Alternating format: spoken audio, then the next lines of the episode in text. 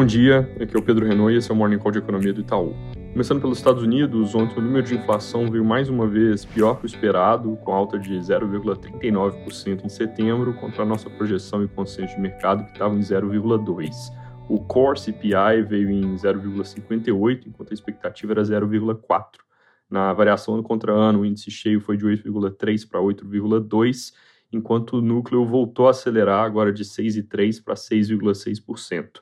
A inflação da parte de alojamento e aluguéis, que tem um peso importante e muita inércia, veio forte, subiu 0,8% no mês, perto de 6,5% contra um ano atrás. Ontem eu mencionei que o número de core CPI acima de 0,4 no mês ia terminar de sacramentar a alta de 75 pontos base em novembro e tirar espaço para se discutir redução do ritmo em dezembro. Na nossa leitura, esse é exatamente o cenário que se desenha agora. Eu também mencionei que uma surpresa para cima iria deslocar o nível terminal de juros, e a gente acha que agora vai ser mesmo esse o caso. A nossa projeção oficial é que os juros param de subir em 5% no início do ano que vem, mas depois desse número, falar na região entre 5,5% e 6% passa a fazer mais sentido. A reação dos mercados ontem esse dado foi estranha, porque primeiro os preços de ativos derreteram, a bolsa chegou a cair 2,4%, mas depois deu um cavalo de pau e terminou o dia com alta de 2,6.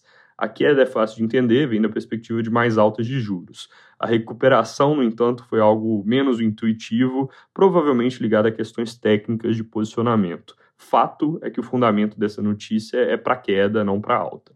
Ainda sobre inflação nos Estados Unidos, o monitor de salários do Fed de Atlanta teve novo aumento de 6,3% para 6,5% na variação ano contra ano, e hoje, mais tarde um pouco, sai aquela sondagem da Universidade de Michigan com expectativa de inflação dos consumidores para o médio prazo, que deve subir um pouquinho de 2,7% para 2,8%. No Reino Unido, a confusão recente sobre o pacote de subsídios e corte de impostos do governo pode estar próxima de um novo episódio ou mesmo um desfecho. Ontem, o ministro das Finanças, Quarteng, que estava em Washington para as reuniões do FMI, antecipou o retorno para casa e isso alimentou especulações de que o governo pode estar próximo a anunciar que vai desistir de partes do pacote. Hoje, a notícia mais fresca vindo do The Times é que o ministro em questão está sendo demitido, mas isso ainda não foi oficialmente confirmado. De oficial, a primeira-ministra vai fazer um pronunciamento às 10 da manhã que o mesmo jornal antecipa que vai resultar em uma guinada na proposta de política econômica, tentando reverter o erro do pacote que foi amplamente visto como algo descabido. Outro jornal, The Telegraph, já antecipa que vão reverter o corte de impostos sobre empresas, que foi exatamente a parte vista como mais exagerada. O pacote ainda fica grande sem esse corte de impostos, porque tem muito subsídio de energia, mas essa parte faz sentido, vários outros países estão fazendo. Foi o corte de imposto que azedou o humor, porque pareceu demais, então, se vier mesmo essa reversão, seria boa notícia.